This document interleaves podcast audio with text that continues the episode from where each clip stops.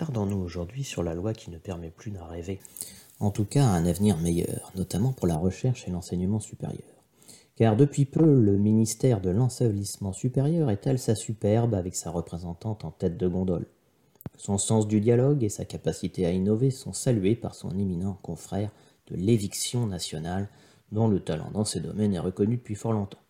Le projet de loi qu'elle a conduit est désormais sur la bonne voie, il a même été amendé et agrémenté. La LPPR, la loi du pire possible recommandable, est une œuvre menée de main de maître avec toutes les stratégies habituelles de la négociation à sens unique, de concession en trompe-l'œil et de consensus négocié à coup de promotion. La loi pleine de promesses retirables s'accompagne d'un volet financier prometteur, mais dont on a pris soin de porter au calendrier grec. Une loi peu proche des réalités qui repose sur des effets de surface, un vernis pratique qui permettra de célébrer quelques performances pour dissimuler un vécu des personnels bien différent. Notre représentante est donc devenue la ministre de l'inversion du quotidien avec sa loi pour peu de revalorisation. On ne sait finalement s'il s'agit d'une simple éclipse ou plutôt d'un effet d'aveuglement qui entoure la loi du peu de perspectives réalistes.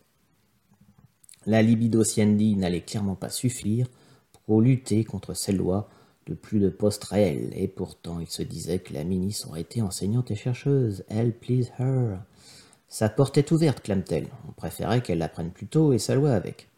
Les enseignants et chercheurs ne veulent pas de loi pour plus rien dire et encore moins pour ne plus rien pouvoir faire. Le minimum serait déjà d'une loi pour plus de respect, à défaut d'une loi pour plus de ronds.